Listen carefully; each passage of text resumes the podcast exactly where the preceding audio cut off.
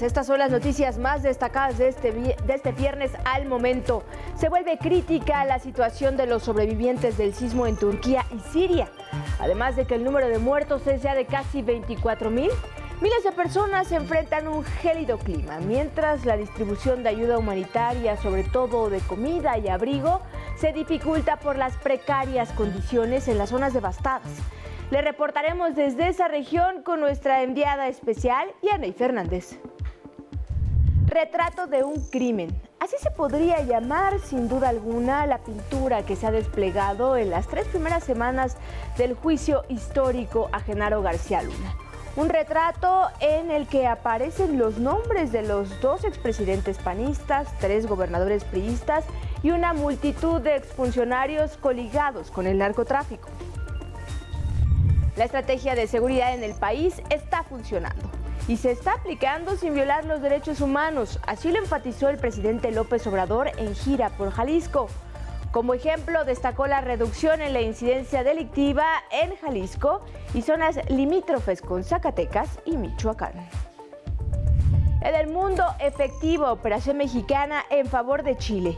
Los brigadistas mexicanos que viajaron al país sudamericano para combatir incendios forestales han sofocado casi 300 hectáreas y protegido 314 viviendas, informó la Sedena.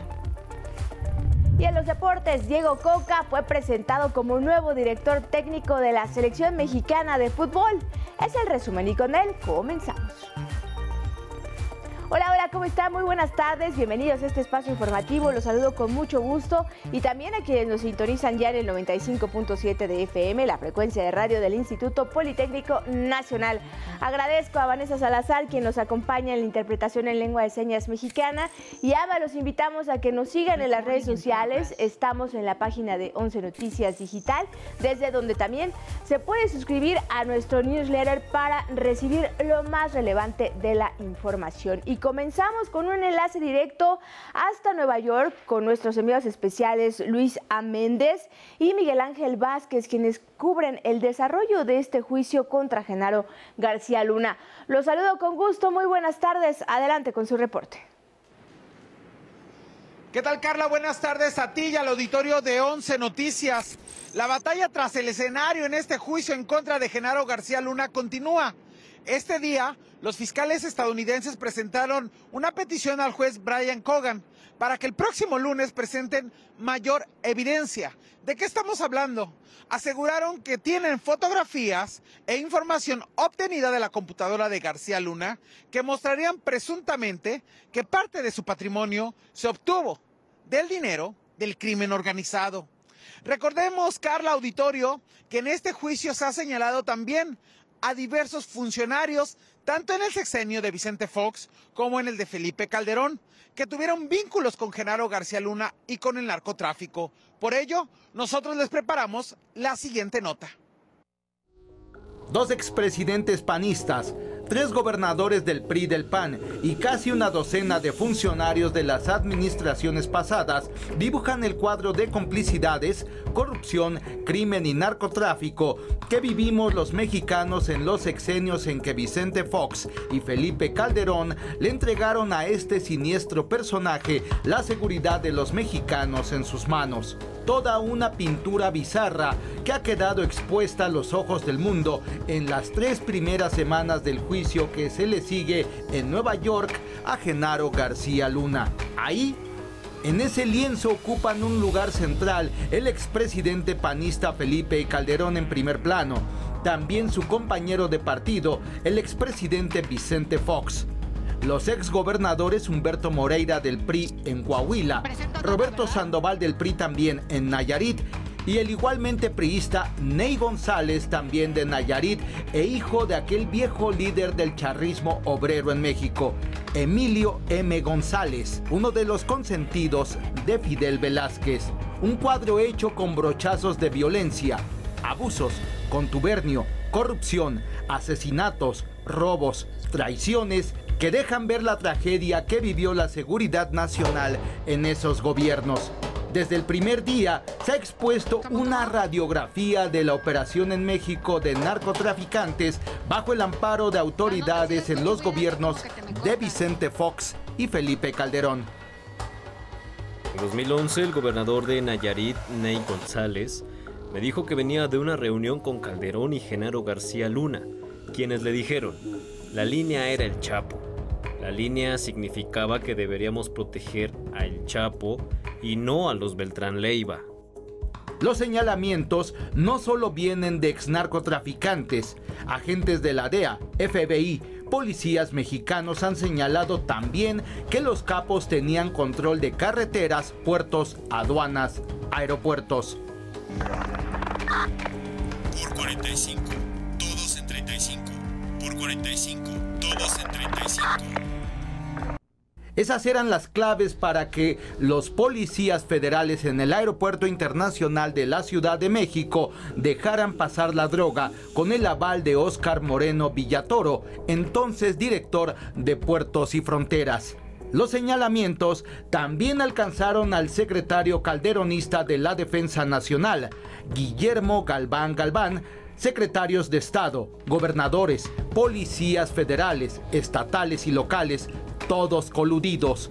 La justicia entre 2006 y 2009 en manos del Procurador General de la República, Eduardo Medina Mora, que presumió la captura del narco Jesús el Rey Zambada, pero que en el juicio fue revelado que la detención fue posible porque participaron criminales de los Beltrán Leiva disfrazados de policías. Los enfrentamientos entre los cuerpos policíacos se daban por el apoyo que los operadores de García Luna daban a un bando en la guerra entre el Chapo y el Mayo Zambada contra los Beltrán Leiva. Luis Cárdenas Palomino, Ramón Pequeño negociaban en nombre de su jefe, García Luna. La prensa no ha quedado fuera un testigo señaló a Juan Francisco Ili Ortiz, dueño del Universal, de presuntamente recibir sobornos millonarios, pero también se reveló que un periodista trabajaba para el narco. Nombres, nombres y más nombres, todos atravesados por uno. Genaro García Luna, el superpolicía que utilizó su poder para ser el empleado del narcotráfico desde su cargo en la policía federal. 11 Noticias. Carla Auditorio, recordemos que el lunes se reanudará el juicio. Será la presentación del último testigo de los fiscales estadounidenses. Nosotros les mantendremos informados de todo lo que sucede con las imágenes de mi compañero Miguel Vázquez desde Brooklyn, Nueva York. Regresamos contigo al estudio. Muy buenas tardes. Pendientes, Luis Méndez, gracias a ti y a Miguel. Y de Nueva York nos vamos a ir con mi compañera Vianey Fernández, que se encuentra en Gaziantep, Turquía, con toda la información de los graves daños que causó este terrible temblor el lunes pasado allá en Turquía y Siria. Vianey, adelante con tu reporte. Muy buenas noches para ti. Muy buenas tardes para ustedes, Carla, auditorio del 11. Efectivamente, estamos en Gaziantep, Turquía, que fue pues el epicentro de este terremoto de 7.8 grados eh, que afectó a Turquía y a Siria y que ha dejado hasta el momento según los últimos reportes, aproximadamente 24 mil muertos y más de 80 mil heridos. Comentarles que a mis espaldas se encuentra justo un centro eh, de ayuda aquí en Gaziantep, que está ubicado a un costado del aeropuerto, en donde confluye no solo la ayuda humanitaria, sino también el arribo de voluntarios, médicos, rescatistas de varias nacionalidades que buscan eh, llegar a las zonas más siniestradas del país y colaborar en las labores de búsqueda y rescate de las personas que aún están entre los escombros. Si bien Gaziantep no fue una de las zonas más afectadas, sí fue el epicentro. Aproximadamente aquí hay más de una veintena, veintena de edificios caídos. Bueno, la, les puedo comentar que la mayoría de los barrios no tiene ni luz ni electricidad y la gente duerme en las calles, tanto por daños estructurales en sus edificios como por el temor de que se presente una nueva réplica. Pero ¿qué les parece si les presento el balance hasta el día de hoy de esta tragedia? La misión humanitaria mexicana que trabaja arduamente en Adiyaman, Turquía, logró rescatar hasta ahora a tres personas con vida que estaban atrapadas bajo los escombros tras el terremoto del lunes pasado.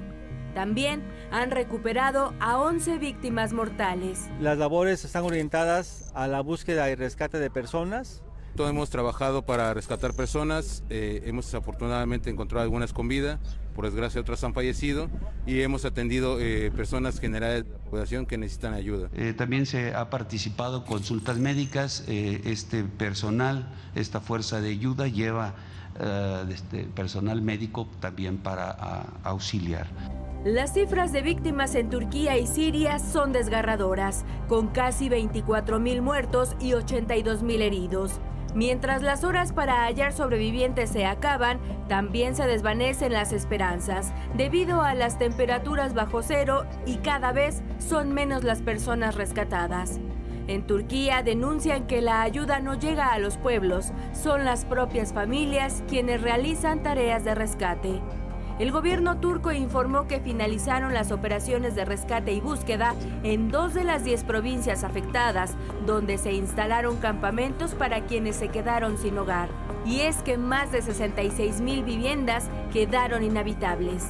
En Siria, el presidente Bashar al-Assad criticó la poca ayuda que ha llegado a su país debido a las sanciones económicas que pesan sobre su gobierno a causa del conflicto armado interno que dura casi 12 años y anunció la apertura de la frontera para permitir la entrada de suministros. La situación humanitaria es inexistente para Occidente. La politización de la situación es algo normal, pero el sentimiento humano no existe ni ahora ni en el pasado. A la situación crítica que vive el país se suman las inundaciones por el rompimiento de una represa a causa del sismo. El agua cubrió casas, campos de trigo y árboles frutales.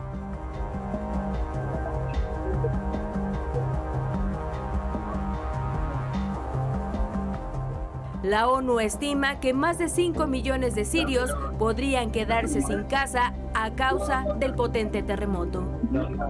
11 Noticias, Anabel Ramírez. Precisamente, Carla, auditorio del 11, destacar esta labor que está realizando la delegación mexicana. Nosotros estamos intentando justamente llegar con ellos a Diyamán, una de las zonas más afectadas junto con Caramarás. El día de mañana estaremos viajando con una delegación del ejército de Malasia, si todo eh, ocurre como lo tenemos planeado, justo para podernos reunir con esta delegación mexicana y estarles reportando sobre las labores de rescate y salvamento que están realizando en Adiyaman. Hasta aquí mi reporte y nosotros les vamos a tener informados sobre esta tragedia. Gracias, Bené. Importante la misión que tienes encomendada y estaremos siguiendo muy de cerca todos tus enlaces desde allá, desde la zona del siniestro. Te abrazo y mucha suerte en esta cobertura. Muy buenas tardes. Muy buenas tardes. Y afortunadamente muchos pueblos, como ya lo decía Vianey, se han solidarizado con las personas afectadas por este sismo en Turquía y en Siria. Y en México no somos ajenos a esta tragedia. Gabriela Jiménez, tú estás en uno de los centros de acopio donde está llegando la ayuda humanitaria. Muy buenas tardes. Adelante con la información. Muy buenas tardes, Carla. Te saludamos a ti y a nuestro auditorio del 11 desde el centro de acopio del Zócalo Capitalino, instalado frente a la Suprema Corte de Justicia.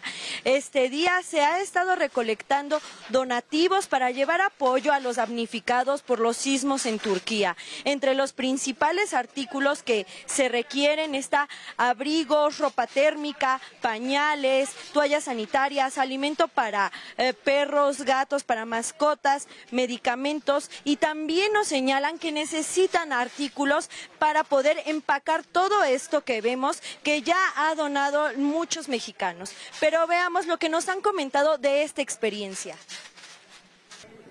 Traemos ropa, tenemos un poco de pañales para que podamos ayudar este, a la gente. Entre, entre los vecinos así es. Y lo mandaron todo junto y ya me lo, me lo traje a entregar el día de hoy yo. ¿Por qué? Porque no cabíamos todos en el carro. Por favor, si tienen camionetas, si tienen carro, que apoyen a los que no podemos venir. Yo. Somos muchos mexicanos y, como te lo repito, ya pasamos por algo similar, ¿no? Y, híjole, esas personas ahorita en las condiciones en las que están, sí está muy difícil, muy difícil y un poquito que traigan de verdad nos, nos ayudan muchísimo. Este centro de acopio estará funcionando hasta las 5 de la tarde y bueno, la petición es que entre más personas puedan venir a ayudar, mejor. Yo me despido de ustedes con imágenes de mi compañero Yujin Pasol. Muy buenas tardes, Carla. Gracias, Gabriela. Y hay otros sitios a donde pueden ayudar a los damnificados. El gobierno federal instaló un centro de acopio en la base aérea de Santa Lucía, ubicado en el circuito exterior mexiquense, kilómetro 33, allá en Zumpango, Estado de México. Además, la Embajada de Turquía también estará recibiendo donaciones en su edificio que está ubicado en Monte Blanco, 1245 en Lomas de Chapultepec y en el Centro Cultural de Turquía, ubicado en Hegel 618 en la colonia Polanco, aquí en la Ciudad de México. Vamos a otros temas. Le comento que el presidente Andrés Manuel López Obrador realiza una gira por Jalisco. Entre otros temas, en su conferencia se refirió a la oportuna reacción de las Fuerzas Armadas de México para ayudar a Turquía. La crónica es de Armando Gama. El frío arreciaba al amanecer en la quinta región militar de Zapopan, Jalisco. Frente a las instalaciones castrenses, una manifestación de familiares de desaparecidos. Dentro, todo dispuesto para que minutos antes de la hora habitual, las 7 de la mañana, iniciara la conferencia matutina del presidente Andrés Manuel López Obrador. Al Gabinete de Seguridad Federal, que acompañó al primer mandatario, se sumó el gobernador del estado, el emesista Enrique Alfaro. Inició reconociendo a las Fuerzas Armadas de nuestro país por su oportuna operación ante la emergencia en Turquía se actuó de parte nuestra muy rápido, precisamente porque es eficaz la Fuerza Aérea Mexicana. Ante preguntas de reporteras locales, abordó temas de seguridad, destacando que la estrategia en esta materia está funcionando. Nos está funcionando la estrategia y lo estamos haciendo sin violar derechos humanos. Vamos poco a poco avanzando para garantizar la paz y la, tranquilidad. Destacó particularmente la reducción de la incidencia delictiva en Jalisco y zonas limítrofes con Zacatecas y Michoacán. La respuesta no las convenció por completo. Y no sé si influya eh, el hecho de que los gobernadores sean de diferente partido político.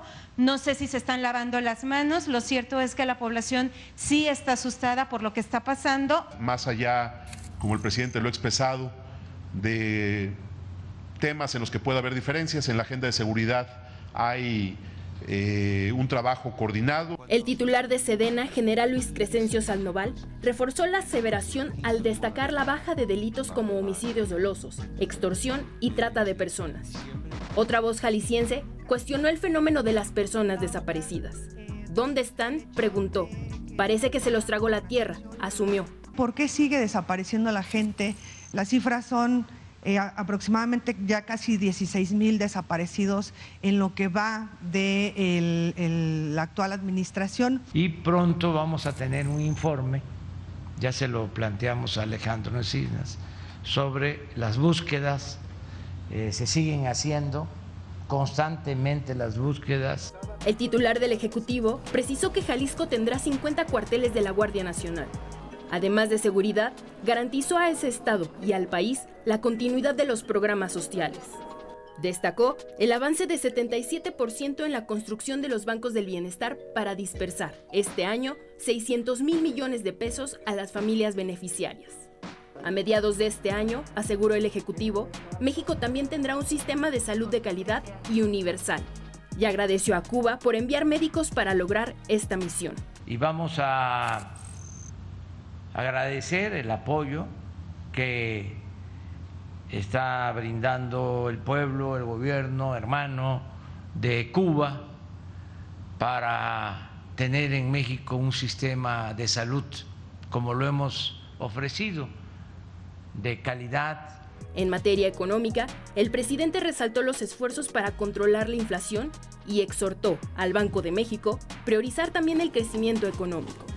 Desde Zapopan, Jalisco, con imágenes de Cristian Aguilar e información de Armando Gama, 11 Noticias. En más información del país, aumentan más de 7% las tarifas de peaje en autopistas. El presidente López Obrador pide una revisión. La Secretaría de Infraestructura, Comunicaciones y Transportes informó que desde el 7 de febrero se actualizaron las tarifas en autopistas de cuota federal, luego de un año sin aumento.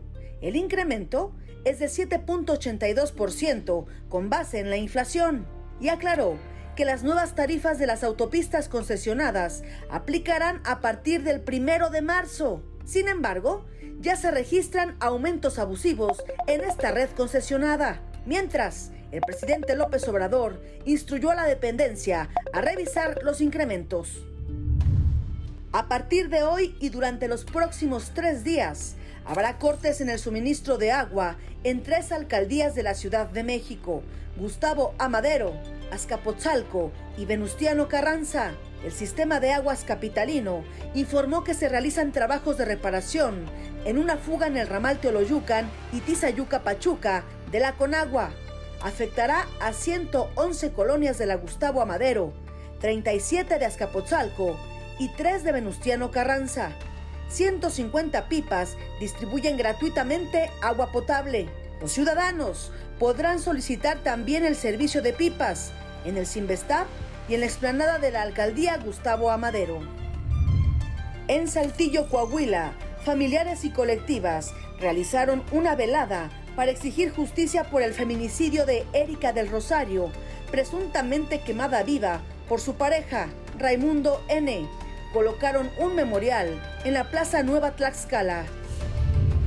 En Puebla, un ciudadano denunció a un policía que lo agredió con insultos homofóbicos cuando se negó a una presunta revisión preventiva sin motivo. El policía identificado como Miguel Cortés lo amagó diciendo que era abogado y después lo calificó de maricón por negarse a ser revisado. 11 Noticias. Vamos a conocer el estado del tiempo para las próximas horas.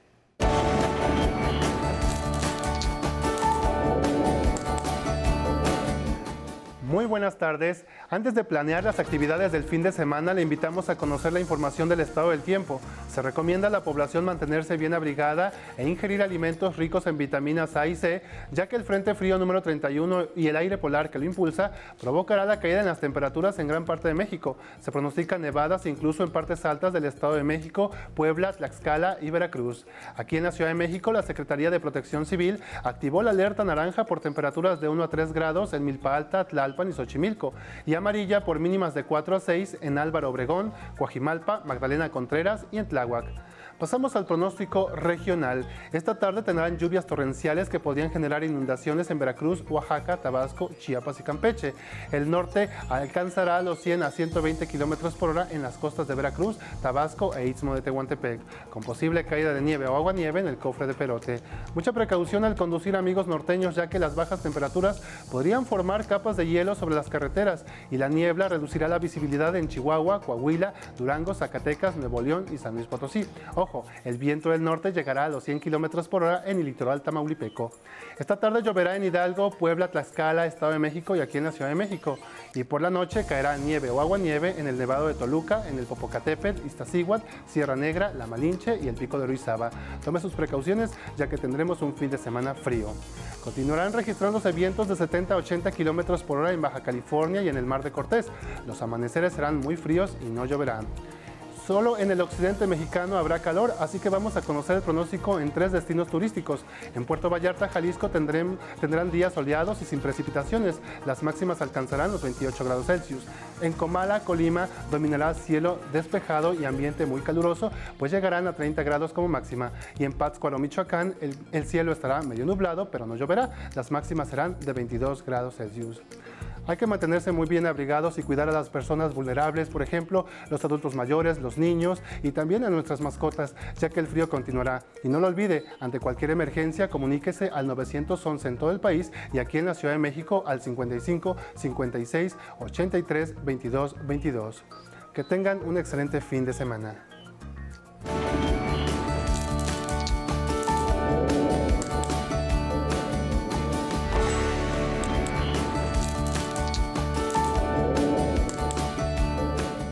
Información del mundo, en Chile los brigadistas mexicanos que acudieron a ese país sudamericano para combatir los incendios forestales han sofocado casi 300 hectáreas y protegido 314 viviendas, según informes de la Secretaría de la Defensa Nacional. Trabajan junto con bomberos locales eh, de Colombia y de España que se han sumado a esta titánica labor.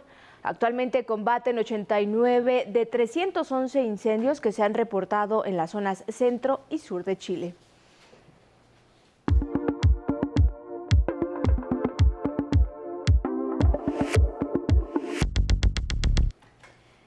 La información deportiva con Axel Meneses. Muy buenas tardes. Adelante, Axel. Cara, ¿qué tal? Muy buenas tardes. Vamos a iniciar con información de la selección mexicana. Diego Coca fue presentado oficialmente como nuevo director técnico del Trim. Coca tendrá en sus manos el proyecto para preparar a la selección mexicana para el Mundial de 2026 que será aquí en casa. Diego agradeció la confianza depositada en él y aseguró que dotará de herramientas a los jugadores para crear un buen equipo. Yo creo mucho en el talento y en el jugador mexicano, así que no tengo dudas de que con tiempo y con trabajo vamos a, a encontrar una selección que va a salir a la cancha a ganar todos los partidos. El primer compromiso de Diego Coca como entrenador del Tri será la Liga de Naciones de CONCACAF que arranca el próximo 23 de marzo.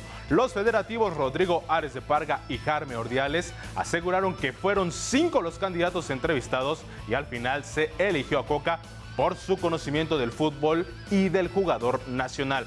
Cabe recordar que hizo bicampeón al Atlas luego de 70 años de sequía. Vamos ahora con el rey de los deportes. México juega en estos momentos el partido por el tercer lugar en la Serie del Caribe. Ayer la novena mexicana cayó ante República Dominicana en el encuentro por el pase a la final, por lo que ahora solo aspira al bronce. En la fase regular, los cañeros de los Mochis terminaron como líderes, pero no pudieron superar a los Tigres del Licey en la semifinal cayendo 8 a 3. En estos momentos se enfrentan a los Vaqueros de Montería de Colombia y la pizarra en la baja de la quinta entrada está a cero carreras. La gran final se disputará entre Venezuela y República Dominicana a las 17.30 horas. En más deportes, comenzó la jornada 6 de la Liga MX anoche. León goleó 3-0 al Querétaro y Monterrey venció 2-0 al Atlas. Hoy, Puebla recibe a Mazatlán y Tijuana al Atlético de San Luis. El sábado América enfrenta a Necaxa, Pumas visita a Tigres, Juárez se va a medir a Santos, Pachuca enfrentará a las Chivas y el domingo Toluca y Cruz Azul cierran la jornada. En información del caso de Dani Alves, este viernes el grupo forense encargado de analizar las pruebas de ADN de la presunta víctima de agresión sexual habrían confirmado restos del código genético del exjugador de los Pumas. Las pruebas que se realizaron a la víctima habrían arrojado fluidos del brasileño y estas pruebas ya se encuentran en el juzgado de Barcelona. La FIFA anunció a los tres finalistas del premio The Best que reconoce al mejor futbolista del año 2022. Lionel Messi, Karim Benzema y Kylian Mbappé son los tres jugadores nominados para recibir el galardón que se entregará el 27 de febrero cuando también se premiará al mejor entrenador, mejor portero y mejor once del año. Carla, es todo en los deportes. El domingo, no lo olviden, el Super Bowl 57. Gracias, Axel. Muy pendientes, muy buenas tardes. Y en los espectáculos, hoy se estrenó el primer tráiler de Rápidos y Furiosos 10. La franquicia de Vin Diesel llega así al final y Jason Momoa amenaza a la familia Toretto.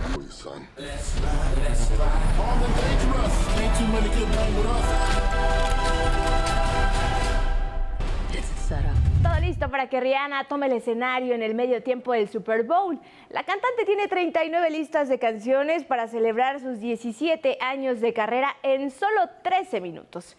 Presentó el tráiler del evento con imágenes de su natal Barbados y el mensaje Toda mi vida se formó en esta calle. Era una niña isleña que volaba papalotes en un cementerio con grandes sueños. Estoy haciendo este show por la representación, representar a los inmigrantes, representar a mi país, Barbados, representar a las mujeres negras de todo el mundo. Es muy importante. Y así llegamos al final de esta emisión, no sin antes desearles excelente fin de semana e irnos con imágenes de este personaje canino que se divierte en grande con las hojas secas que son arrastradas por un remolino. Que tenga excelente fin de semana, muy buen provecho y nos vemos el fin de semana.